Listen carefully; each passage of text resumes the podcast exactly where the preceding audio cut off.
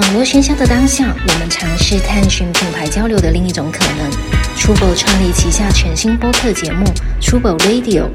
每一期我们将邀请不同领域的思考者，一起探讨户外文化、城市生活、艺术创意系列主题。欢迎大家收听。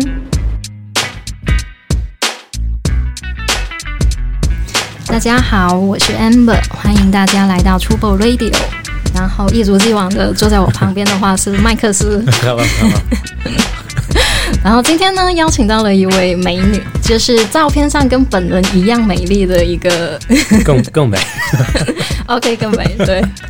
就模特兼造型师玉琪，对，欢迎玉琪，欢迎。对，Hello，大家好，我是李玉琪，嗯、是一名模特、造型师，也是一名潮流编辑，当然现在已经不是潮流编辑了。哎，那玉琪，你要不要聊一下？因为我了解到你最开始其实是先做潮流编辑，然后后来可能才转型去做模特跟造型师。你可不可以聊一下这中间这个经历？其实我是，嗯、在大学的时候开始兼职模特这件事情的。模特这个是把我带到这个行业的第一件事情，然后也是通过模特让我接触到了衣服品牌，嗯、所以在那个时候。我最初是在有货做模特嘛，所以当时的有货是一个就是氛围环境都比较好的一个状态，然后所有的品牌，呃，当时也开始有了那个 Black 那条线，就是一些呃轻奢啊，包括国外的设计师品牌那条线，所以在那个时候我我就开始接触到这些比较先锋的设计师品牌，包括一些我自己喜欢的东西，开始自己有这个概念。那在我大学毕业的时候，就面临了一些选择嘛。那其实我一直是觉得模特这个职业是没有什么太多安全感的，嗯。所以我其实更希望自己是能够把我的想法去表达出来，因为我其实是一个有自己想法且有输出欲望的人，所以我想要找到另外一个途径去表达我自己的想法，以及传递给大家我喜欢的东西。嗯、所以当时就机缘巧合，因为我一直跟有货就是有非常深度的合作，就也比较顺利的进入了有货来做了一名造型编辑。然后在这之中呢，我就是觉得造型这个职业就是让我自己越来越喜欢，因为首先它是一个我可以传递我想法以及我审美的途径，呃，另外呢，就是我觉得它也是一个我可以边做边学的一个。呃，职业它是不会让我停滞学习的，就是除了我不断的再去呃把我吸收到的东西表达出来，同时我也需要不断的保持吸收，所以我觉得这是一个非常良性的一个一个一个循环吧，对于自己来说，嗯、所以它给我带来的快乐就是不是一味的输出，也不会成为就是。对于在这个社会上去厌倦一个职业、一个行业，但是可以做自己喜欢的事情，然后并且享受我的职业，所以这是我后来为什么转型转行做造型。啊、但是现在模特的工作也有在 keep，模特其实也是我学习的一个途径，因为很多时候我在做跟不同的拍摄，也会接触到很多不同的创意团体，从造型师到妆发师，然后其实说实话，我也会跟我的同行有一些呃取经，因为我在经历了更多好的拍摄以及更多好的制作的同时，我自己的造型的工作经验也在增加，我会看到别人优秀的造型师是如何工作的，啊、然后。就是在这个过程里面，所以我这样觉得自己是不断的在进步的。我觉得可能就是有些人可能还不太了解，就具体造型是做什么的，可以稍微形容一下吗？呃，造型是，因为我的主要方向是作为一个平面拍摄的造型师、造型部分，呃，那这个部分里面就是区别于很多大家理解的，就是日常穿搭，其实这是两件事情，因为其他的审美方式和就是穿搭的逻辑是不太一样的。像我们的日常穿搭，呃，如果你要按照拍摄的这种逻辑去搭的的话，就会过于复杂且不实用啊、但是我觉得站在一个平面拍摄的角度上来说，首先我们考虑到的是品牌你拍摄的产品，它分为商业和创作两个部分。对于我来说，呃，在我如果进行一些商业拍摄的时候，它其实没有太大的发挥空间，就是你肯定是要以品牌的产品，还有品牌它要表达的东西为主。最重点的东西肯定是产品，用你的造型方式让这个产品更加突出，以及改变品牌的一些成就风格。举个例子，就像是很久以前我们看到的那个 GUCCI，嗯，然后到转到它现在如今的转变，除了设计师的变更，也有呃造型师的功劳，然后还有另外一个牌子也是巴黎世家。巴黎世家的造型师 Lota，其实，在我们这个行业里应该无人不知的一个一个人物。他的介入，他跟呃设计师两个人的合作是一个，就是互相辅助的一个关系。就设计师设计的这一系列的衣服，在 Lota 的造型组合下，才能让它呈现出它现在的这个状态。这是一方面，呃，另外一方面就是创作层面上来说，我觉得造型就是比较天马行空的东西了。嗯嗯，它是一个你可以是你对艺术吸收的表达，也可以是你对日常生活的一个表达，就它可以是任何的形态，它就是一个你比较自我的表达，因为它就是你自我创作出来的一个东西。造型这两个不同的方向，就是会有不同的解答。对我，我觉得他提到这一点，我以前没想过，就是可能会觉得造型师就是一些穿搭搭配，对。但这样听起来，我觉得里面还有创作的部分，还是蛮有意思的。对，但是还有一部分是很多明星也会做活动造型师，对吗？对，艺人造型师就是，其实我觉得就偏更偏向于呃定制化服务。呃，除了现在我们会看到很多的舞台装啊，舞台的呃这种造型，也分艺人的日常舞台，包括机场呀有很多的部分。嗯，我觉得这个就更偏向于一个私人定制的服务了。就首先你要根据艺人的风格，以及他如果是歌星还是演员还是 rapper 之类的，你肯定是要根据他的风格去为他定制最适合他的造型。觉得就是艺人的部分我涉及的比较少，但是我有非常值得让我自豪的朋友，对，然后我有机会去跟他合作，帮他做一些造型，啊、然后在这个过程中，我还是处于一个学习积累的状态。因为我前一段时间我正好看一个文章，好像他们就在在是一个国外的明星，他们就在 diss 他，然后就在说他，因为他在红毯是一个那种，嗯比如说一个 black tie，有可能现在没有那么明显了，但是原来就会，因为他们穿非常正装的东西，其实有很多规则在，就是你的什么样的领子和什么样的东西要配在一起啊，或者手手上的配饰啊，嗯然后他好像就配错了。然后就被然后就被笑吗？对啊，就是正常人去看他，完全不觉得哪里错了，你不就只是穿的很正式吗？嗯但是对于比如说，好像那个是一个 style 的杂志啊，在评价他，然后就说他这个东西不应该跟这个在一起，然后对。呃，是品牌之间的冲突吗？就像阿迪跟耐克 不在一起吗？阿迪的袜子，耐克的鞋子，没有没有，他就是就比如说就是非常传统的一些西装 tux，哦，就有可能穿错了某个这个行业领域内经常会有一些呃时尚评论员去专业专业打击这些事情，就包括有一些品牌的冲突啊，或者是文化的冲突啊，或者是你对对，或者是或你的穿戴中间有一些呃种族歧视之类的，啊都是会被关注到的。所以艺人的造型就要格外小心。就举个最简单的例子，就是有一些受争议的品牌、辱华的品牌，嗯那是肯定不能要用在我们国内的艺人身上的。嗯，就确实有很多禁忌。哎，那聊到这个话题，我我有点好奇，就是比如说国内的一些造型师跟国外的一些造型师有什么区别吗？一个是外国人，一个是中国人，一 个没有嘛？那说不定说不定行业内呃有什么是有的就是我们首先，我觉得首先造型风格上区别就很大。欧美国家的造型师和日本的造型师，我们很熟悉的 pop 派风格嗯，啊，最近太火了，他对，然后但是他也因为昨天在 Instagram 上面发了一条推文，啊导致他推文的大概含义呢，就是说，呃，中国的品牌正在抄袭日本的造型以及日本的服装设计，啊、他表示很不满，嗯，然后很长一个，对吧？全是日文，，叫叫什么来着？长谷川昭雄，啊，OK OK，他是 pop 派的造型师嘛，嗯，呃呃前前造型师。对。他现在在哪里？在那个，他现在自己在做品牌，嗯，OK，然后就开始有中国的网友觉得，因为大家以前确实是觉得 pop 派这个风格，大家看起来都很舒适，并且很接受，是确实有在效仿的这样一个行为，但并不代表我们没有自己的东西在输入，我们也有融合我们自己的呃产品也好，我们自己的审美方式也好，我们有在做改变。但是他这样一味的去去抨击的话，肯定嗯是不太好的一种行为嘛。然后，聊到这个，这这个属于最近突发事件了。但是话说回来，嗯、他的造型风格能够有这样的影响力，我觉得是确实是日本的这个文化，包括它的服装的发展影响所致。欧美国家的造型师就风格更加的不是那么的统一了。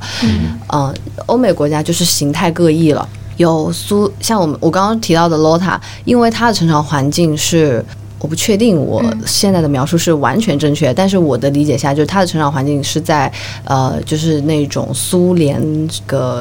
对东欧的那种颓废青年的那个、嗯那个时候，包括他成长的环境也会有一些这种政治因素，导致他现在的这种比较所谓的就是说丑美的这种审，嗯有点畸形的这种审美感、啊。那也有所有东西都要放到最大张力的造型师。我们最近看到那个 Days 的主编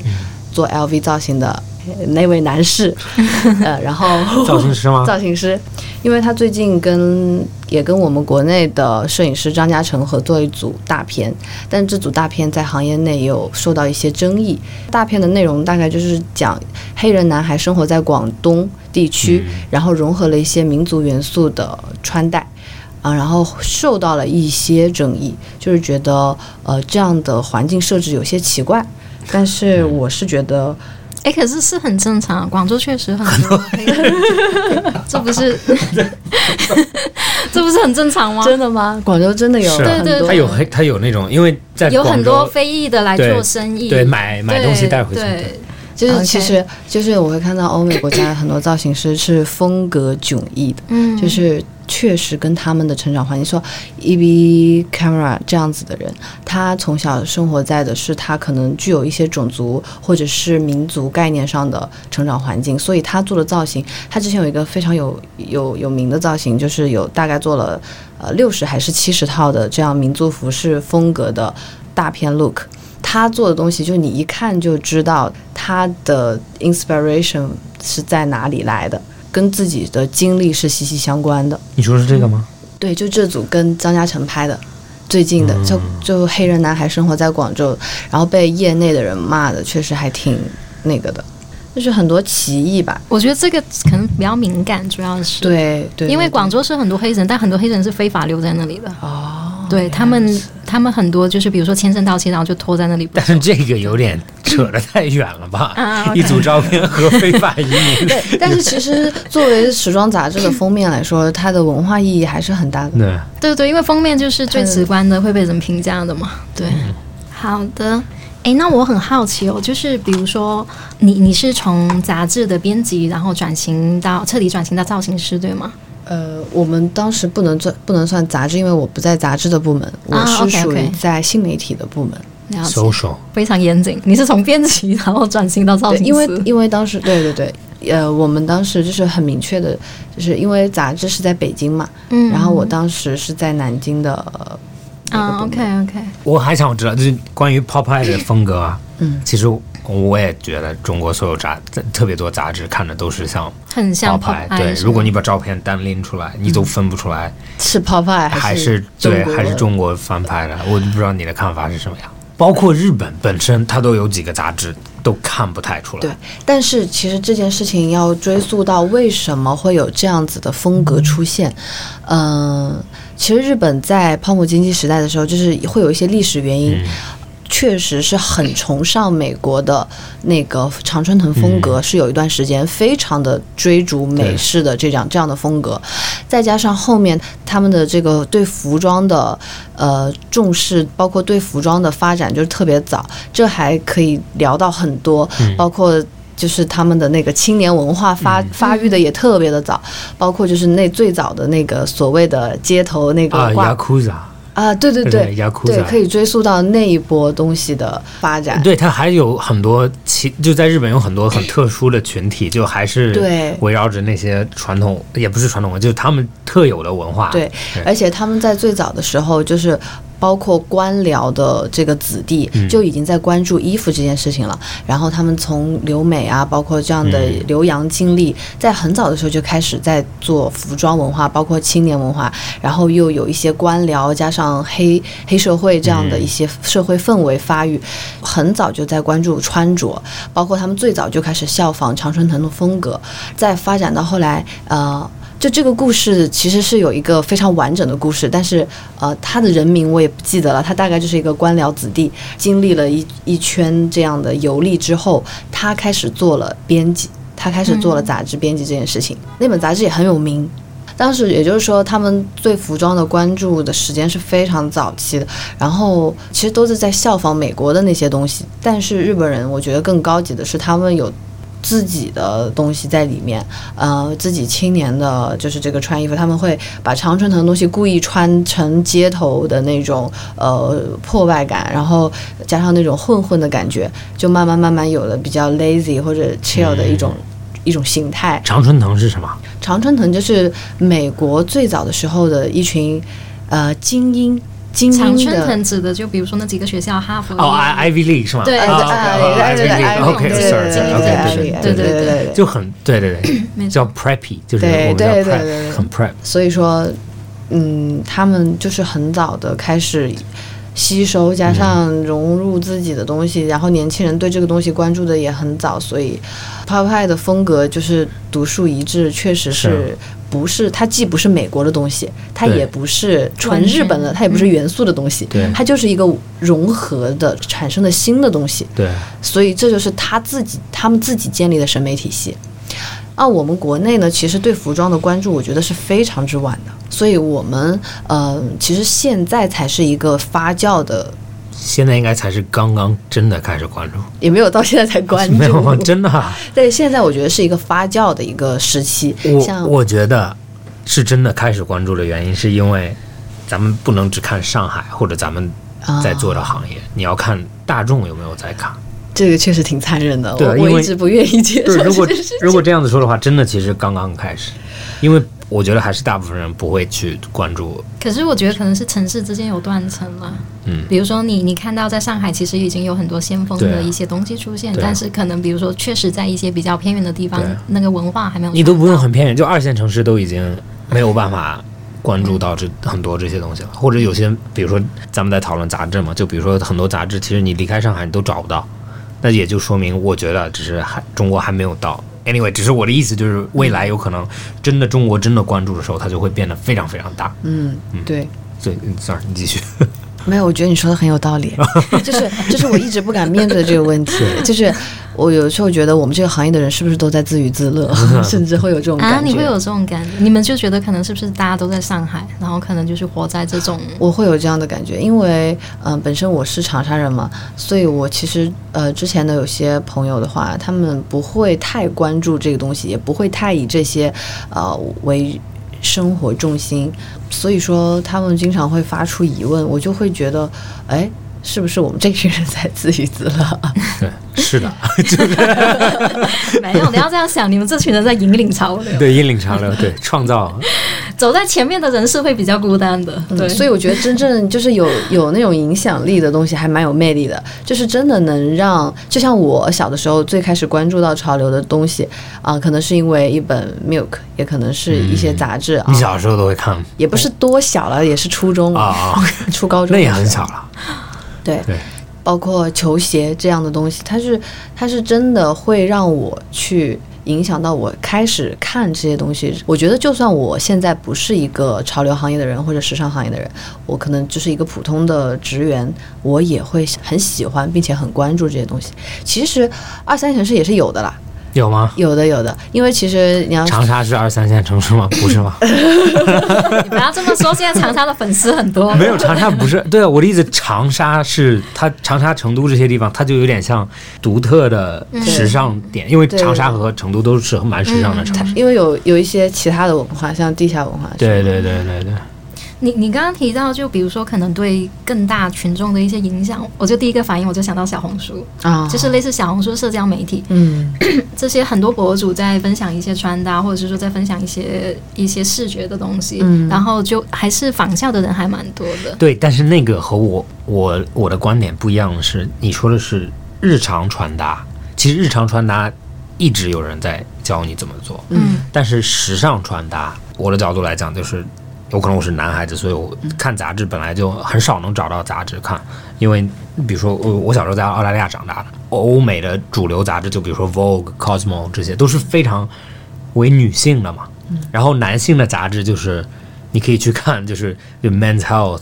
要不就是那种美女杂志，就是对吧？For Him Magazine，就是小男生们会看的。嗯所以你如果我去买一本 Vogue，就会很奇怪，就是大家会觉得很奇怪，不光是大家会觉得很奇怪，我也会觉得很奇怪，因为里面没有任何东西是为了我写的，它的东西都是为了，比如说女生怎么减肥啊，哪个明星穿了一些什么。我看这些杂志是因为我原来在 在学校住校嘛，然后我生病的时候会住在一个以前学校里的小医院，然后那个地方就堆了一堆那种杂志，因为他们每个月都会来，然后所以那个时候又没有手机，又没有电脑，然后大家就电视又不好看，然后就没事儿在那边翻杂志，一个青春期的男小男孩，对，在看在 在看所有时尚杂志，人所有人都 在 看，减肥，对对，就看怎么减肥啊，怎么，然后再看，然后就会发现，嗯，这些东西都不是为了你去写的。然后慢慢慢慢年龄少大一点的话，其实因为我还是喜欢，就像你说的，如果我不做这个行业，我也是喜欢服装，喜欢喜欢看漂亮的东西了。那所以就比如说从球鞋杂志开始，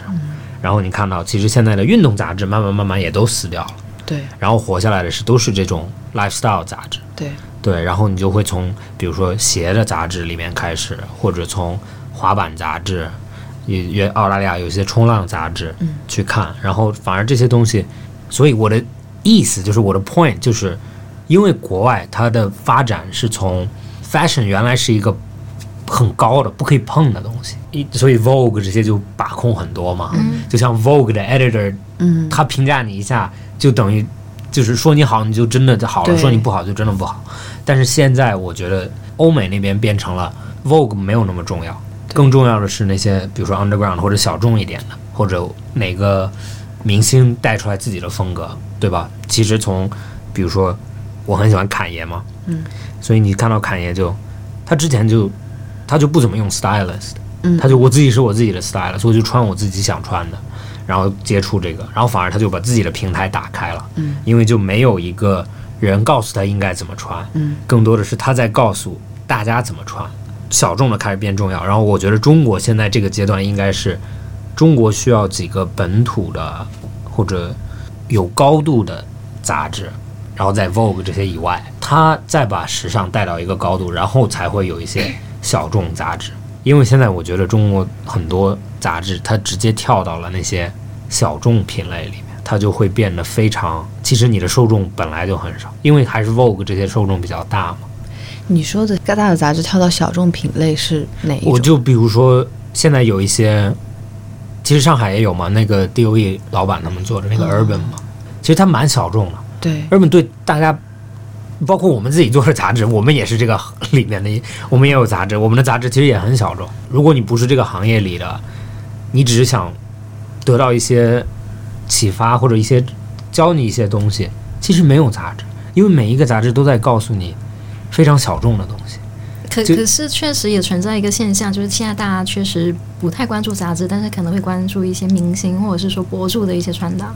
嗯就是学习的途径有有有改变。嗯，以前嗯对对对，以前可能是杂志引领一些文化，但现在比如说社交媒体起来，然后就是这个流量的明星起来了。很简单，你在淘宝上经常看到什么明星同款啊，嗯类似这种。嗯，对。而且纸媒现在就是从方便程度上来说，跟 social media 比起来，纸媒已经算是感觉很老套的东西了。嗯是的而大家要去随身携带一本杂志，也不是那么的方便，所以很多纸媒也变成了电子刊。嗯但是有一个我觉得很头痛的地方，就是纸就是纸纸印刷出来的质感，就是不是在你屏幕上放出来的东西。但是你这个时候如果把我原本要印在纸上的内容、片子、视觉，我去放在手机上，我真的拼不过那个拍穿搭在路边的那些女孩儿。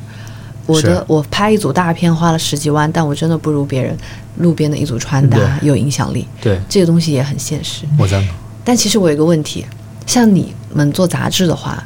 但你觉得是一个 branding 的部分，还是一个文化传播的部分？杂志内容你也可以问我们的编辑，就是从来没有在想谁会读，更多的是我想不想看到。你你 自你克制克制一下，对，差不多就是这样的。因为主理人克制一下。因就开始对。因为因为你去做 branding，你的意图就很强嘛，嗯你就一直要把你的东西塞进去。嗯，但反而你的东西是其实在一个大环境之下的嘛。编辑有什么看法？编编辑表示一些小小的不同意。没有，因为世界上有两种杂志，一种是。因为上周末我在一个杂志店，呃不，我跟一个卖杂志的人在聊，对我跟他在聊，他就有一部分就是，比如说 Pop-Eye，其实都是商业杂志，其实它就是一本广告，一本很漂亮的广告，有一些是自己拍的，有一些是别人拍的。另另外一部分就是现在我们在看的一个叫 Lost 的一个杂志，它就是纯内容，但是它一年才出一次，所以就看你走哪个方向了。因为我们不是媒体端嘛，我们未来就算有人想广告，我也不会接广告，那就是我们就要走深度内容端，就是内容可以积累的很很饱满。然后这本杂志到底有多大的就是 topic，或者你今年看、明年看、后年看，有真正区别吗？其实没有区别，只是内容。但是比如说你去看 Vogue，你看去年的和看今年的，你就会区别特别大。你看去年的东西就没有意义了。但我很赞同一点，就是纸的质感非常好，但是拼不过那些，比如说那些小姑娘在街边拍的原因，是因为我觉得大家对线上的媒体的要求本来就不高，它就是只是反正看一下就划一下就过去了。杂志这个，我觉得首先绝对是第二个，就绝对是传播文化。我们做的这个杂志，然后另外一个就刚刚提到一个纸质的那个，因为我们是也是想做精品，所以说这个东西是你可以收藏的，就不是说当下你你像翻手机一样，你翻过这一页，你永远不会再回来。这个杂志你可能放在家里，然后可以欣赏慢慢看，因为我们在做很多。文化的东西，比如说户外文化，然后比如说潮流文化，比如说像今天邀请到你，然后可能做一些艺术的东西。我觉得这个其实也有一种时代见证者的这个身份。过几年大家再重新翻这个杂志的时候，发现那个时代的人其实当时是有这样的一种焦虑，比如说这些人有这样的一种焦虑，这些人有这样的一种户外的爱好，所以这个其实是一个时代见证的一个过程。我非常赞同你这一点，因为最近我有在我朋友家去翻看他收集的，就是所谓千禧年代真正的 Y2K 流行年代时的杂志。嗯我翻到那些杂志内页的时候，发现就是我们的社交媒体上有有流行 Y2K 嘛，它绝对是今年的一个关键搜索词。嗯嗯，然后所以我就发现，也印证了“时尚是轮回”这样的一句话。嗯你会看到 Y2K 它是真的在那个时候如何发育出来的，跟现在去就是复刻出来的这种质感的差别，我对就觉得是蛮神奇的一件事情。然后纸这个东西，因为印刷其实没有一直在迭代变得更好更好，它纸就是纸，对吧？纸都已经存在世界上几万年了。对，我的意思就是印刷方式，它就是这样子。所以你看十年前的杂志也就那样子。但是我现在让你在网上搜一个十年前的照片，因为所有的所有的流量啊、分辨率都在变高，所以除非有人再去把这个原图再 upload 一下，就我就发现有的时候你去想找零几年的东西或者嗯九几年的东西，你的分辨率都特别低，嗯然，后就会质感区别特别大，对。因为你永远觉得新的更好看。但我觉得那个纸翻起来就没有这种感觉。对对对，就反正越老越好。哎，对，对，就是它有颜色的变黄一点，你也不会介意。对，是的，包括以前的视觉，就觉得哇，就是很多现在的灵感，你都是能够发现，哎，原来他们是在那个上面找到的灵感。对对，没错很好而。且你刚刚提到的那个时尚的的是一个轮回，我我觉得我观察中也有这个体会，因为你你会看到一个词叫经典款。对，对比如说你可能上个，比如说可能几十年前的人，他已经可能已经在做这种简单呃经典款的一些穿搭，然后你发现现在的人也还在用那个穿搭。你知道为什么我觉得时尚是轮嗯轮回吗？其实有两个原因，一是因为大家做任何拍摄、做任何 idea 的时候，都是要你是被之前的东西影响的吧？就是你永远会，你不是一个在气泡里边生活的人，你永远在看别的东西，什么东西美，然后它反而会让你觉得这些东西美。有些老嗯那种很老的鞋子，就比如说 Asics 或者 New Balance，有一段时间就你你穿你就特别土，然后空了一段时间就变成啊，穿的人是非常时尚的，嗯，这个轮回。然后另外一个点是，你知道那个弹吉他那个男的叫 John Mayer，你知道吗？我知道，我知道。就很有名，我也知道，John Mayer。有关注他，对每天都刷到他的对对对然后他他很喜欢表，他收集表的时候，因为他现在很有钱，他去买表的时候，他就会去买他当时刚刚开始表演的时候非常喜欢，但是又买不起的表。嗯因为他就说，他说，就比如说出名或者赚钱，你的梦想不是在现在出名、现在赚钱，你是想当时最渴望出名、最渴望钱的时候那个感觉，所以你就会喜欢当时你小时候喜欢的东西。比如说，我发现最近我也发现，就是我现在年龄，我其实真的去看我最喜欢什么东西，我还是最喜欢两千年左右出的，比如说表啊、车啊，就是那些视觉啊，我就会觉得哇特别漂亮。然后我就看现在的，我就会觉得啊，现在这些东西就是为了年轻人了。然后我就觉得这些东西没有之前的漂亮，就是因为好像你的梦想永远是活在你最渴望这些东西的时候，不是在现在得到这些东西。你理解我意思吗？我理解你的意思。你没有同感吗？我觉得如果这是一个视频的话，我们俩的表情只是可以剪成一个表情包。对对，我我我 What are you talking about？你在说什么？没有那种感觉吗？呃，我我理解你的意思，虽然没有那种感觉我。我我也理解你的，但是也没有那种感觉。有有的有的，因为首先我特别同意，我特别跟你有共鸣，嗯我也喜欢两千年年代的那个、嗯那个东西，但是我可能比你我我我喜欢的时代比你更早一点。我的喜欢八八十年代的，就是嗯美国的东西，啊，嗯，就是有很多的转变，像 punk 啊、这个跟音乐有关的吗？对对对，你喜欢因为你很喜欢？我对我就是回到八十年代吧，因为我觉得很多东西都是跟音乐有关的。对。嗯，嬉皮士啊，然后还有呃朋克呀，还有一些其他的亚的文化，嗯。它是那种真的是因为文化和艺术、音乐这些息息相关的东西衍生出来的，它让人感觉很实在，他不会觉得是纯过于急迫的年轻人想要急迫的去呃表现自己，然后比较刻意的一种体现。它比它相对于现在的这种亚，它是更加的。接地气的，因为它是有实实在在的东西在捆绑、在在发育，所以我就很喜欢嗯，原先的那种亚是什么意思？亚文化，就是就小众文化，对以这么理解哦哦。对，对，所以说，就是我会比较喜欢那个所有的东西嗯真正在发育的那个年代，它出现的那个时候。很 original 的时候嘛。你刚刚说到八十年代，因为因为我来当然，你们两个多大？我我八十年代没有。哦，可能刚好是因为我没有真正的在那个里面待过，啊我就很向往，因为那是我永远也去不了的一个地方，嗯我也永远看不到真正的那个是什么样子。但我确实是挺向往，你喜欢里面的什么我喜欢就是嬉皮士的风格，啊？就那种啊，七十年代、八十年代那种。对，然后老的那种所有的东西，我觉得。包括老的化妆品，但我又不太喜欢 vintage，、啊。但我就是喜欢真正的那种风格，包括电影，因为我看电影也是看那个年代的电影，啊，嗯，然后包括嗯街舞啊，在那个时候的一些，反正破破啊，OK，我能理解，就有一点那种，嗯，现在，我理解，就是有有点在那个看，时代有点在看未来，就是他们在看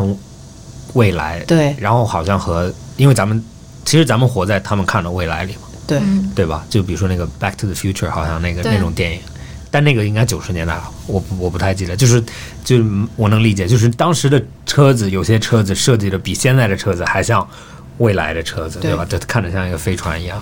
没有，我刚刚想说，就是因为你刚你刚刚一提到八十年代，我就觉得我来自广东嘛，所以我就觉得在广东其实一直有一永远是八十年代，就是一直在崇尚 崇尚对对八十对对。年代还有哦九十年代初期的香港。港风，对对，就港风非常那个，但确实那个时候，确实那个时候的香港的潮流对对对潮流是指引了内地，对，确实是有有这么一个。我很好奇你为什么是现在这样的反应啊？没有，因为解释一下。他说的时候，我就想到，就好像广州好像就是永远在八十年代。港风，对啊，就永远有一种那种每年四月一号一定要发张国荣的朋友圈那种。没有，就他们的、他们的审美，就你可以看到他们穿还是衬衫很多，宽松宽宽松松的，然后穿那种皮鞋，然后戴那种大墨镜，就永远是这这个样子。而且像现在确实，比如说香港或者是说台湾这些地方没有在一个新的文化引领，所以大家就、对对对对大家一方面是怀旧，然后另外一方面就会觉得那个时代的东西确实很好，现在还适用的。嗯，对，有很多经典的东西在回味。所以你们怎么看待港风啊？我觉得其实港风就算是中国比较非常非常很早的一种，就是自己的风格。风格，就像你说的，日本的影响是美国，就是中国这种风格的影响，我觉得实际是英国。港风，哎对。就是很英伦，对。就他们穿衣服的方式，他们的整个体现方式是非常还是偏英国的，因为毕竟当过殖民地嘛。对特别上海也是，其实它也有，它也有很多英国人留下来的这种、嗯这种感觉。对就像港式香港奶港式奶茶，对吧？就是、啊它其实就是茶和奶，然后中国人不会把茶和奶放在一起，但他们就会把茶和奶放在一起，然后创造一个现在咱们不会说这些东西是英国人留下来，但是更多的是自己的风格嘛。言之有理。对啊，然后我因为就像我说的，就是我原来去飞去澳洲之前都会去香港一下，所以这两个地方对我的影响非常大。然后我上的又是一个像英英国那种学校，所以我就真的能看到很多很接近的东西，就是一个非常完整的一个体系。只是香港的风格在那个年代，它在某一个年代其实也是引领过世界的整体的风格，就像那个你知道，好像七十年代、八十年代香港电影是最巅峰的时候，其实美国很多电影在 copy 香港的风格，没错就昆汀啊，他们对对对当时我看昆汀一个采访，他喜欢王家卫的，没错，对对对没错。但是这个就是有特殊风格的一个代价吧，就是你必须，你永远会被评价贴上这个标签。对，然后你会你会过时，嗯，你现在没有新的东西出来，大家都说港风没落了嘛？大家都觉得现在香港整个文化，而且经济发展上就确实都不太好，所以大家会有这样的一个评价。因为你很明显嘛，大家看到你就觉得你是这样子，嗯，然后你也会觉得你自己是这样的，所以别人变的时候，你会有可能不变，然后你就你如果你不变的话，你就你就没落了。嘛。就等于是一个刻板印象。对对对，但是现在好像又回来了，就你去看，因为现在你看两千年左右中国的电影，国内的电影，就那个时候是中国发展期，然后比如说电影里面的女生都是整容非常厉害，就你现在看就是那种就说的蛇精脸嘛，但是你现在去看电影，新出来的这些明星们，就还是偏自然的，就它相对没有那么完美，它有些就是还会有些胖胖的、矮矮的，或者有些。就很自然，就很像香港原来的明星嘛，就看着就是自然的美。那你比如说昨天给我发了一个作品集嘛，然后我看你的 styling 其实很多跟户外有关，我看做了很多 Solomon 的这些嗯。对，这些是属于嗯、商偏商业的嘛。OK，嗯，但是 sorry，你先，你先，你先，你先。你们两个四个字，OK，没有，如果我知道他想问什么。我想，那你他想问你来。你，就是你自己做造型师自己创作的那一部分是怎么样的？我觉得我作为造型师在创作的这个过程是，也是在随着我吸收的东西在改变。就最早的时候，我喜欢比较机能一些的东西，嗯，也是因为风格的流行嘛，我也是受到一些流行风格的影响，然后觉得在这个城市里面的一种紧张感，我觉得我在最初的创作里面就会有造型上就会把。这些东西把人包裹起来，因为我觉得我自己当时是一个 就是觉得比较封闭的那种感觉，我会喜欢就是把女生打扮成就是无性别的样子，但我会比较喜欢用女生模特去拍摄那个一组片子，啊、但是我会更倾向于把它弄成无性别的样子，嗯，这是最初的时候，我觉得我会有一些刻意。表现欲会比较强烈，然后现在的话，嗯、我觉得就是吸收了很多的，嗯，艺术作品吧。我觉得就是包括一些绘画，我会对一些线条感和有流线的东西更加着迷。嗯、所以我觉得女生本身自己所有的那个魅力，包括肢体的东西，是很有张力的。嗯、我会更加的喜欢就是女性感一点的东西。现在。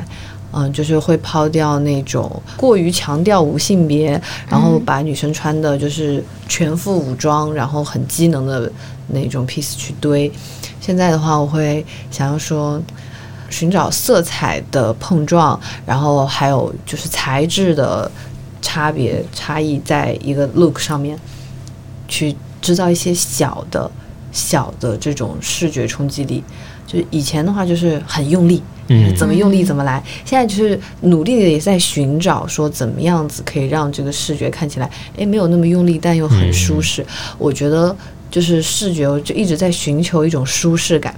嗯，这个东西我觉得也是一个实验的过程，不是你的每一次造型作品拿出来都是会觉得哇哦。就是我自己一直是在想说，哎，怎么样才能够找到那个让自己觉得最 OK 的东西？可能也也就是在慢慢这样子寻找的过程中，你自己的审美体系就建立了。嗯，嗯，你做了多久了？嗯，到现在应该是三年，啊、哇，算久。就是你的进不久啊，当然不久，就是没有你说的这种，就是啊、我十年前 是。哇，不久啊，对啊，没有，因为因为你，我很赞同你的一点，就是我就是很希望我去看我过去的作品或者做的事情的时候，我希望从现在往后看，永远觉得之前的东西就是，嗯，就是为什么那样，就就是一直在进化，就有点过了，或者有点，因为因为我觉得一个艺术家或者任何一个创作人，或者就是做任何东西，你应该是从非常复杂，想表达太多，到非常知道自己想表达什么，嗯对然后几乎里面可以没有什么东西，对，然后只有一点点的你想表达的东西。对，所以就对我我挖的原因是因为只有三年就有一个这个过程，是就说明应该进步很大，或者就一直在思考怎么去调整。对，其实我是觉得，嗯，就是商业的东西和创作的东西，它就是两个层面。因为你做自己创作的拍摄，其实呃，对于社交媒体也好，对于受众也好，其实我是觉得没有什么影响力的。做自己的拍摄的话，因为其实它就是你自我的一个表达。如果是商业的东西，它就是会有一些好跟不好。但是如果纯是你自己的创作，它也没有太多评价的空间。我就其实觉得，如果是自己的创作部分，其实就是对自己的一个观察。嗯，那你会，因为你还是要摄摄摄影师啊这些东西，对对对，是你你去统筹了吗？还是？对，哦，因为这这就是涉及到我一开始的编辑的这份工作，也是让我有这个经验去完成整个拍摄的统筹，然后从 casting 到最后的后期，都会自己跟，然后我想要的效果怎么样去表达，这这整个贯穿其中的沟通都是我自己来完成。哦，哎，你那你自己会出镜在自己的作品里面吗？嗯、没有预算的时候会啊，非常对，就像 practical 的回对答，，就像我要去拍咱们杂志的照片一样，那个是你的创作，对对对你要这种但是我。蛮喜欢的，你你很喜欢吗？我我是不喜欢，我就是如果是这组创作是我自己，我觉得就不算创作，嗯啊，是啊，为什么？因为我首先我自己不是我自己满意的模特。嗯。啊、啊，我想要的模特不是我这样子的，啊。但是因为这种预算或者什么的在打折扣的话，其实还是蛮可惜的，会觉得嗯差强人意。嗯，对我赞同，就是其实想要的和自己能拍出来的永远有一个偏差，但是因为自己，所以你没有办法接受这个偏差。接受接纳自己。对对对对对，嗯，造型师这个行业竞争会很激烈吗？会的，嗯，但是其实我觉得，在我刚接触造型师的时候，嗯、其实我也不算是时装造型师，我是更偏向潮流啊、街头嗯这些比较融合一些的方向。嗯，就是造型师这个行业的话，一直是竞争比较激烈的，我觉得。但是它其实是有一个缺口的，因为随着现在的电商越来越发展，其实这个行业的需求也越来越大。就是整个视觉上的需求都是一直在递增的一个状态，在我看来，包括其实现在还有很多的品牌，它并没有意识到造型师这个岗位的重要性。很多品牌的拍摄它是没有造型师这个部分的，嗯，它可能是自己的设计师在做一个 look 的，我们。是啊，我们真的是因为冬季的时候就是，啊，因为我们是全品类的嘛，我们是所有衣服都有，所以当时就有有可能之前用造型师的原因是因为缺失一些 piece，就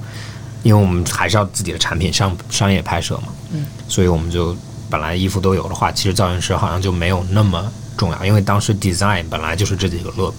所以按照这些 look 去拍就好了。嗯，对，我觉得造型师也是分的吧。你一个品牌有自己的规划，那肯定在 campaign 啊，或者是在一些广告里面是肯定要用到造型师的，因为它是你的一个视觉呈现。但如果是电商这些比较商业的用途的话，可能是根据你自己需不需要。你觉得如果有造型师，我可能在电商的呈现上会啊、呃更加亲民，或者是我需要的造型风格，对对嗯，其实都是也是分的。对，这个行业的缺口还是有的，我觉得到目前为止都是有的。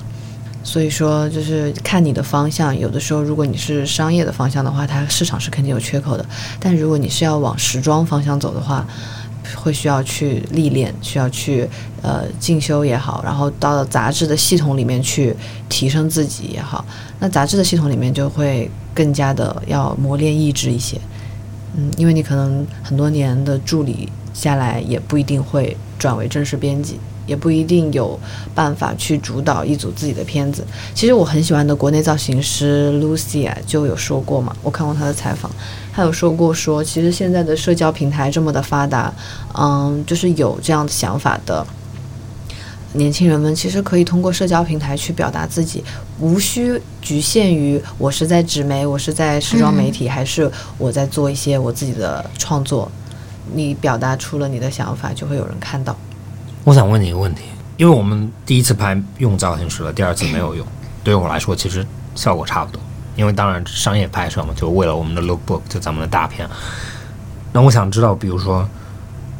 因为造型师这个东西，有些品牌会选择不用，有些品牌会选择用，那它的偏差度会有会在什么地方体现出来？你去看一些拍摄的时候，你你一看应该就知道啊，他的造型师很好，他的造型师很不好。你在看什么点？嗯，我觉得是造型师给你提供的服务是两个层面的，一个是你给他的发挥度，他他赋予你你的服装组合。赋予你创意的东西，嗯这是一方面；另外一方面，其实就是一个服务，因为你的服装在拍摄的过程中，如果你没有造型师这个岗位的话，你是需要自己的人员去去完全的把控所有的服装，呃，熨烫啊，包括它这些拍摄对执行时候产生的问题。但是有造型师的话，他其实是会要把它完成的完完全的整理好，啊、所以造型师我觉得提供的是这两个方向的东西。呃，当然，我觉得价值更高的是在于它创意层面的东西。啊、嗯如果说你的 look 作为客户来说，因为你现在是嗯甲方嘛，哎，作为哎，不对，你这样说，那天我们有造型师，但是他只是为了他只是管理服装的，他没有去做配搭搭配搭配是我们自己做的，哦，然后他只是在我们的衣服因为很多嘛，所以管理这整个 rack。哦，那可能就是不同的职能。嗯然后，嗯、所以说就是，如果说你作为甲方，嗯你给予他的发挥空间很小啊、你告诉我这个只能和这个搭，或者是这两个只能在一起，然后你这一个组合只能用这三件衣服，那他的发挥空间就很小了。再加上你再给他下一些要求，说，哎，不要用别的单品。不要加包包，不要加腰带，不然让我的受众看到都想买这个腰带。那这样的话，造型师意义确实不大。对对，因为怎么组合，我也只有这个三四五的方式，对嗯、我没有更多的方式去让他的衣服呈现出更好的风格。但是我觉得最良性的一个状态是所有的创意团队，就是从摄影师、造型师到你的所有的创意部门在一起，从方案最开始就在一起沟通，然后整个拍摄风格以及呃它的调性全部确定好了，然后造型师从创作的时候就参与到这个里面。嗯，就是当你可能需要一组很特别的拍摄的时候，用这样的方式，我觉得是一个很良性的方式。每一个创意的都在一起去交流，然后产出这个东西。但是其实说实话，现在一般的商业拍摄，嗯，都是以产品为主，除非你有一些呃，就是 editorial 的东西，或对，者一般杂志会有可能有可能你们的发挥空间会大一些。对，对或者是你有一些呃特殊的就是专题，你有自己的新媒体输出，这种空间你可以给到多一点。嗯，但是其实一般就是你的广告和你的嗯 KV 都是没有办法，肯定是以产品为主，毕竟是商业的。有可能有一些品牌，比如说他们非常多 item 的时候，stylist 的自由度就高一些。其实产品本身也很重要，嗯对，产品本身也是一个不以忽视的一个一个部分，因为如果你的呃配饰比较多的话，其实它的发挥空间也会更大。但是如果说你的品类里面本身就没有太多的配饰，呃，然后服装的穿戴也是都是比较简单的嗯，款式的话，就是没有太多的发挥空间。就像刚刚我问那个问题的原因，就是因为就像那个电影里面那个呃《Devil Wears Prada》嗯。那个电影，嗯，那个穿 Prada 的女魔头，对，穿的对，然后那个就那个最经典的那个片段，就是她在他们在那边跳颜色，然后那个女生呵冷笑了一下嘛，然后那个女魔头就开始在说，就是在解释你的蓝色，你衣服上的蓝色是从哪里来的。嗯嗯，对，嗯就其实是有一个非常长的周期或者思考逻辑在的，嗯。反而对消费者或者大部分不在行业内的人就看到了就，嗯，只是看到了，对对对，对他会觉得哦，你只是啊，不就流行一个颜色吗？或者就大家都这样子啊，但其实在这个过程中有非常多的细节在把控，嗯。做得好的一定是，比如说它的设计师也很好，产品也很好，创意也很好，造型师也很好，摄影师也很好，嗯。但是反而就大家都会忽略，因为好的就是好的，然后有的时候真的去买了品牌，你就会啊，有点像那个，你就 OK 了。对对对，啊。对，就像刚刚你还有一点就是你说的产品非常重要，其实我非常赞同，因为你去看有些卖服装的那种淘宝店，就他们衣服真的很烂，然后消费者就是他的拍摄也很烂，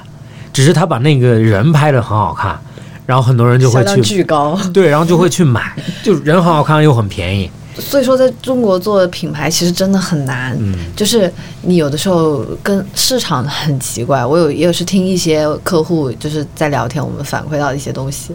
就是确实有时候不太懂为什么他们的视觉花那么少的钱做的非常的普通，但是销量真的就是很好。然后我几个朋友就特别也是挺纠结的，就是在这方面还挺矛盾的。对，你刚刚说到产品很重要，就是其实我们作为造型师啊，包括摄影师，我们其实也会有吐槽，有些产品真的不行的时候，我们真的就是觉得有很尽力的想要把它去完成好，你说的不行，指的是就是质感啊，感包括包括它的约束啊，约束也是一方面了。我觉得这个矛盾点其实我特别不理解，就有的时候品牌一定要框死一些很没有必要的要求，嗯，但是为什么不能为了视觉更好而去做一些牺牲呢？比如说嗯有记忆比较深的一个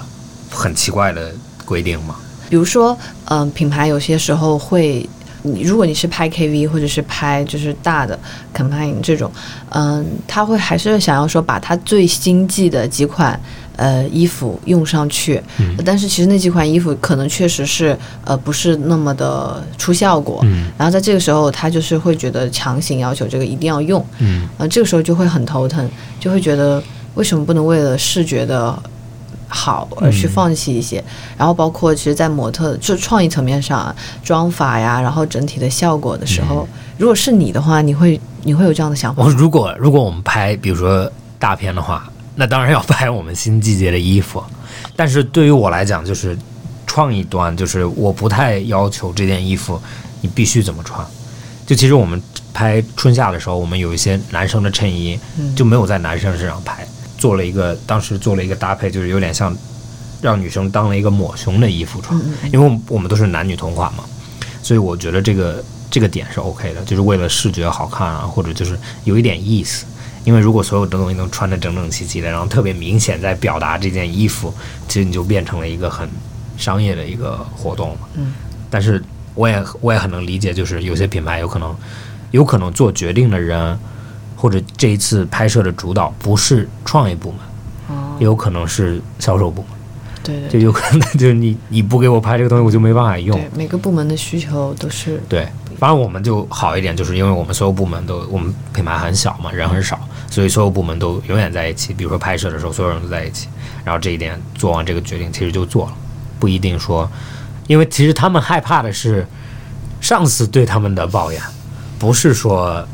这个东西到底好不好。对，反而你越安全越越不会被被领导吵吧。对，但你作为上司，如果你看到一组，很难看的照片吗？不会啊，因为我会在啊，我会在那边啊。哦就是难看是因为我我在，难看是因为你不在是吗？难看是因为我如果我我每次都会在嘛。如果我还如果真的效果不好的时候，我当天就已经知道出什么问题了。比如说拍摄的方案，其实我我也会跟大家一起做，嗯就是方案其实已经是我想要的东西了。然后如果不想要的话，就不会去拍，因为很多品牌他们有可能太大，或者就是在中国也不是他们的总部，他们就会把这些东西交给外部的公司去做，然后老板有可能只会看到成片，那个时候你开始抱怨已经晚了嘛。你怎么当上模特的？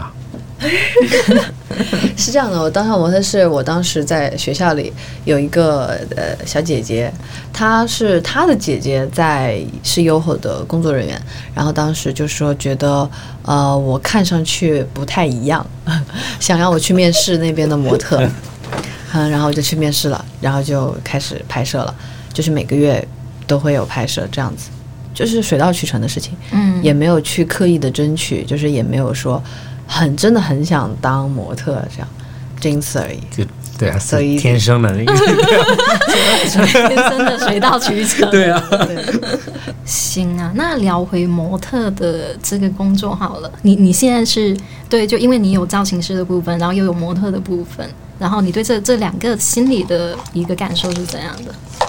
还是造型师这个部分给我带来的激动感更强一点，我会觉得造型的工作会更开心一点。因为模特的这份工作其实做的时间也是有一有一段时间了，嗯，到现在可能有四年了。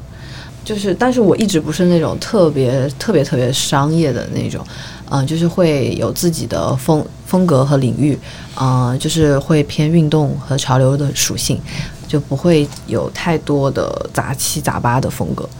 嗯，所以说，其实在这个里面呢，我又同又是觉得自己受到了局限的同时，就是在找一些新的出口。当然，我也会，我也会有，嗯，审视自己的时候，我也会在想，为什么不能专注的做一件事情？嗯但其实我觉得，呃，真正给我带来快乐和进步积累的，就是这两个工作同时在递进的这个过程。所以说，就是觉得，哎，很满意现在的这样的状态。这两个嗯工作，我会把它很好的去进行一个平衡。诶，我我很好奇，你现在的一个工作节奏是属于是属于一个正常的节奏吗？还是说是属于比如说有时候就是呃非常晚，然后连续很多天的这种工作节奏？嗯，对我基本上我觉得是一个既饱和且呃节奏还可以的状态，嗯就是我的工作已经饱和了啊、但是就前段时间是确实有点过度饱和，然后最近有在调整，嗯、就是觉得把一些我觉得可以淘汰掉的工作就拒绝，然后也在想说，在专注的去做造型上的一些创作类的东西，然后商业类的东西就是也会有减少。然后模特的话呢，就是继续在做自己垂直这个领域的拍摄工作，运动和潮流，其他的就也会减少一些。你现在是属于完全个人名义去接这些工作，还是是通过有公对我司去个人，啊？OK，、那会有危机感吗？就会有担心说可能没有人家工作刚刚都说太饱和了，我知道，但是可能会担心，比如说可能下一年可能没没接到这么多，肯定会。我觉得任何一个 freelancer 都会有这样的呃担心感，但是这个担心感是很短暂的。嗯，它因为你随着你下一个工作的到来，你是没有太多时间思考这个问题。嗯，但是它是会有的。其实另外一个就是，比如说这种行业的偏见，就是很多人会觉得，就是不知道模特们天天在干什么。但反正你真的去看模特的 schedule，有些真的非常忙，忙到就是就像你你晚上还是要继续去拍的，只是有可能白天早上很少。对，这是其实我还是有很多经纪人在帮我对接工作的，然后嗯，当然我自己是只属于自己没有签约啊，但是这个工作对接是有经纪人，他们会提前大概一周告诉我接下来的安排，然后如果有客户需要我去拍摄的话，那我们可能会提前几天去 fitting，然后就是。一一天 fitting 一天拍摄，这样子你在空闲的时间保持一个就是良好的作息状态去完成你的拍摄，就是这样子。未来会想签约吗？比如说可能签约经纪人或者有一些公司这样子。嗯，对模特这方面的话，就也还好，因为它毕竟是我要慢慢去减弱的一个一个部分，嗯、但是其他的方面有可能会签约。我我问你个问题，就是因为模特其实也有很多不一样类型的模特，对吧？比如走秀的、拍大片的，对，那那你在这个里面，你们就是接工作啊什么的，或者就是工作方式都有不一样吗？就是因为模特其实也不是一个，就你说的很简单，就是啊，我就当上模特了，但是应该还是有有学习过程啊，有培训过程啊，嗯对吗？是有的。我在南艺上的学嘛，我们学校是有模特专业的，嗯，嗯，它叫服装表演专业。啊，嗯服装表演对，但是在学习的过程中，他要学设计啊，什么相关内容都要学，啊，所以他们的技能是非常高的。嗯嗯，但是其实模特，我觉得说说到底还是还是你天生的这个老天爷赏饭吃，因为天赋就是很重要。你就是一个是你的自身的形态，因为你要通过一直去刻意的保持身材也可以，只是你那样你的代价就是特别的高，你会要对自己的管理更加严格。啊、然后另外一个方面就是你对你的表现力，还有你对服装展现的能力，你的 pose，就是你就有的客户你会看到模特，你你用的模特，你会觉得哇，就很快，第一第一张、第二张就出片。但是有的时候你挑到没有那么满意的模特，就是可能拍了两个小时，你才觉得他才进入状态。对对对对对，其实是有区别的，嗯，再加上风格呀，就其实，嗯，就是模特这件事情，我还是觉得更多的是天生因素比较没有没有没有练出来的吗？或者培训，就像你说的学习模特的有的，有的，也有的。就是如果说你对自己的管理足够的严格，身材啊，然后你对自己的脸面部研究，就是跟镜头的分寸感，啊，OK，嗯，你可能不能过度的去表现，但是你也要出片的那个状态，包括你对自己的状态调整。嗯当然后天肯定是有的，而且我觉得有很多就是优秀的人，模特他一定是先天加上后天的，他就是很严格的在嗯管理自己。因为跟拍摄的时候，因为之前我不是做时尚的嘛，所以我就我惊有一点惊讶的就是，因为你在电视上面看到的时尚的，比如说那种拍摄啊，那些因为都是很有名的模特，所以他们都非常自信。你看到他们的时候，比如说有一些视频，他们就会跟摄影师还在笑啊，跟创意总监们在聊天，就是你觉得他是非常自由的一个状态，或者他本人就很接近这个状态。但是你真正去跟拍摄的时候，有点像一个办公室，就是你到那个地方的时候，大家早上就就啊来了来了去弄那个，然后就不会不会有任何的，深度的交流是吗？对啊，就是像在办公室我来办一件事情，你要帮我办。那这是一，个工作。对，但是我觉得因为这是一个感性的过程，嗯。所以就就是你也不能真的这样子对待每一个，比如说你的摄影师、你的妆发、你的模特，嗯。你其实都要跟他们最少有一个，沟通，对他不，你不能一直在那边就很凶的样子，就嗯。嗯，就说让你去拍吧，然后拍不好还很不开心。当然，模特会越来越紧张。对，对，因为因为那上次拍的时候，那个女生我们就是她也是，就像你说的，不是很自由，她就会就比如说我们说 pose 的时候，她就会很尽力的去摆我就是一模一样我们想要的那个。嗯但是反而真的好的 pose 真的是自然来的嘛，嗯所以当时就你就一直要，就是刚开始有点不开心，不开心的时候你发现她更更紧张紧，张。然后就试着去啊，嗯，慢慢的跟他沟通才 OK。嗯，我也有碰到这样的经历，就这样的东西我是感同身受的。就我曾经碰到一个客户，我们在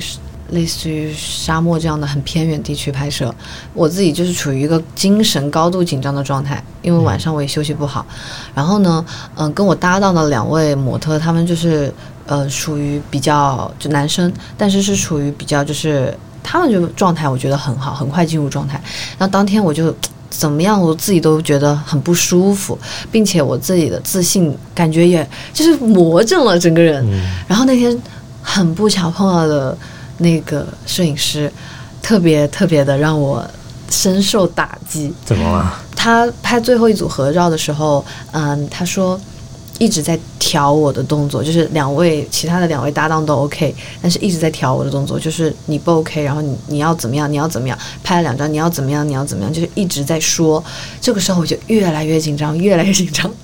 他最后直接对我说：“你走吧，你不用拍了。”哇，我那一瞬间天呐！我就像五雷轰顶，我说我职业生涯从来都没有碰到过这样的情况。哦，然后当时我就眼泪都要掉下来，我说，因为我们当时的拍摄为期三天，那才是第一天。然后我说，他他说的要我走，不是说让我回家，就是离开这个对，离开现在连离开现在这个镜头。对对对，当时我带了我朋友一起去那个偏远的地方，我就哭着说，我现在就要买机票回家。然后就是真的很难过，就是你自己本身就在一个紧张的状态，你也知道自己没有做好，这个时候再来一个别人嗯，对你的打击，哇，整个人就会崩掉。但是其实，呃，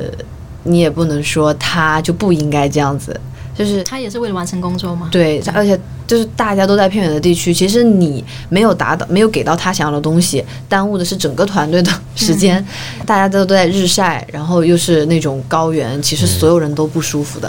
就是大家的情绪你没办法控制。那后面怎么办呢？然后后面我经纪人就给我发短信嘛，就说这只是工作而已。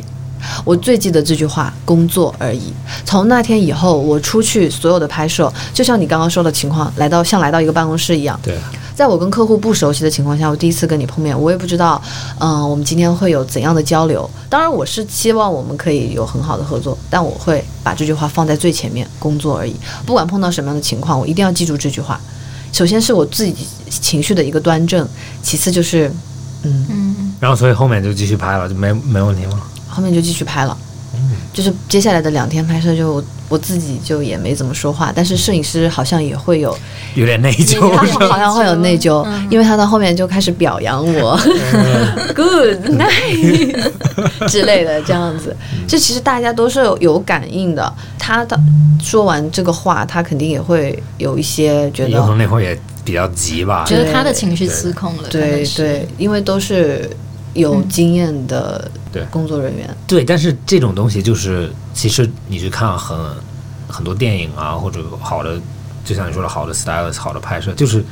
因为这个行业是一个感性的行业，就是它是感性的是非常重要的一部分，它不像是真的在办公室或者你跟数字打交道，对你是一定是人和人之间的打交道磨出来的一个东西。对对，反而就我就永远觉得就是你是要有一个人和人之间，至少我尊重你这个人，就是有可能现在我不满意，但是我不是不满意你，嗯是不满意的这个东西，你怎么帮我把这个东西完整？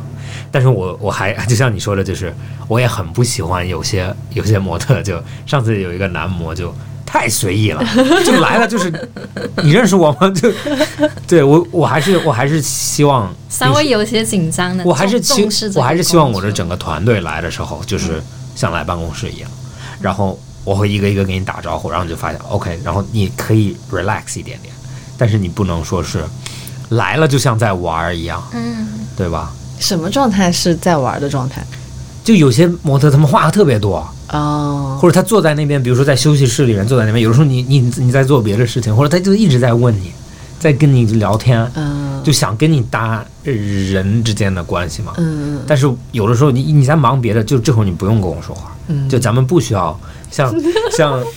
像就是我站你旁边必须要跟你说话，我可以不跟你说话，但是我跟你说话的时候，就是我只是想让你放松一点，想让你就咱们嗯有一个对，然后你想你知道我想做什么就 OK 了，对。但是好的模特，其实最好的模特应该就是不说话也出片，人狠话不多。对人，对对对对对对对。然后我觉得模特之间的关系也挺重要的。对模特之间关系也很重要。对，就是这两个模特他们有没有沟通？那个你的那个 profile 里面还有一个 re remade、啊 remake 那个对，地方，我想可不可以聊可以啊聊一下？就是 remake 这个东西，当时也是一个呃我很喜欢的造型师朋友，当时给我的灵感。然后当时我们俩有聊，就是说他在鼓励我做一些不一样的内容，嗯，并且呢，他就是给了我一些很好的就是呃灵感。我觉得这也是我的刚好也是一个很好的表达方式。因为呃，当时可能我做的第一个 remake 是把一双酒店的拖鞋和一条裤子啊、剪成了一双靴子。这个酒店的拖鞋，其实呃，其实当时我是要把它扔掉的，然后突然想到，我应该可以把它进行一些改造，然后也是受到了呃那个 ins 上面的 Nicholas 的一个影响，他现在是比较有名的这个 remake 达人，嗯。他跟那个 Crocs 去年也合作了一款鞋，包括今年他跟始祖鸟也有签约合作。其实我也是受到他的影响，然后呢，我当时就是在 remake 这双鞋子的时候，就觉得好快乐啊，就就是满足了我好像没有学设计的这个想法，就是立马就能够执行出来。我觉得这这件事情很简单，你有想法，就是你也想在穿着上有表达的时候，我就想穿我自己设计的衣服，但我没有学过设计啊，我我能我能通过这样的方式去做，就也很快乐。嗯，然后后面就是做那个袜子的衣服，那个是我 Margiela 的那个对，那个灵感是嗯。来源于 Margiela，、然后当时就是又很流行那个 swoosh 嘛，对所以我就用了那个 swoosh 的袜子，袜子。其实这些灵感也都是来源于 Instagram 嘛，嗯啊，然后后面还有一个环保袋，环保袋那个是我觉得我自己很满意的一个，作品，对，因为那个是我确实是我自己就是就是当时一下的灵感。没有任何的参考 reference 的情况下，我有这样的一个灵感的时候，就立马就是剪出来了。我就觉得，哎，还挺有意思的。我在想，为什么呃，如果是真的，就是我当我有一一个一整个系列的这样的一个产品线的时候，我其实呃，就是可以把这样的创意去跟国内的一些品牌有一些合作。嗯我当时有这样想，但是。后来随着自己的工作忙碌程度，这个项目就停止了。但是我最近有在策划，说要把它重新做起来，因为我觉得它既是一个就是环保概念的传递，又是一个就是这种你你的想法立马你就把它执行出来。是、我喜欢安布什的一句话，嗯，你的想法没有行动力的话，就仅仅只是想法而已。啊对，是。其实我我非常赞同，就是很多人现在，特别是咱们这个年代，就是在网上能看到很多东西嘛。就当时我也看过那个 Margiela 的那个衣服，我也觉得哦，我做的出来很很酷。但是就你永远不会去做，你做的时候，你才能体会到它里面有多少复杂的细节啊，或者怎么多难。对对对，对，包括拍摄啊这些东西都是，其实太多人就太多人就真的在那边就是看说闲话，就是自己从来没有做过，对然后他就是评价所有人的这种作品好不好，然后他啊对，有一个这几天听了一个歌，他就说什么就是也是一个英文的，然后他说最后一句话就是我做出来的歌就是为了你在。你和你同事吃中午饭的时候说不好，就是意思就是说你在你的悠闲的时间来评价我的心血，这好像就是我存在的意义。然后意思就是说，就好像就像你说的，就是如果你没有做过，你就从来只是在评价、在说，对，没错。很空虚的一个事。说永远都很容易嘛，我们评价别人永远都很容易，对对对但是你真的去创作一个东西，这个是一个很艰难的对对过，程。去想也很容易，嗯去说啊，我可以做，对但是永远不做，这是大部分人的对，我觉得是阻碍大部分人成功的关键因素。嗯，对，哦，对，成功，对，你要先做。就像打篮球的时候，原来我们的教练，这不是一个很好的建议啊，他就说，就是 you miss every shot you don't take，就是你每一次不投球，你那个球一定不会进，啊，所以就你每一次对，但是还是要传一下球的，就一直在那个地方对挂对头。对，只投球，别人就不跟你玩。嗯，很有趣。在哪里可以看到？可以找到你的作品啊，或者你的那欢迎大家来关注我的微博李玉琪。对，然后我的 Instagram 名字比较复杂，叫做 Yuki Koinobori，因为 Koinobori 是鲤鱼旗的，就是日文鲤鱼旗的意思。啊日文鲤鱼旗的那个对的，因为我的名字谐音就是鲤鱼旗嘛。嗯，鲤鱼旗声啊啊啊！OK，知道，sorry，鲤鱼旗，鲤对 就是哦对转转发了啊会走运的那个东西。啊，鲤鱼对对对，锦鲤鲤鱼旗就是日本的那个鲤鱼旗。那个对好的，好，谢谢那。就今天谢谢玉琪，非常有意思的一个分享，谢谢。谢谢谢谢谢你们。本期播客到这里结束，谢谢大家收听，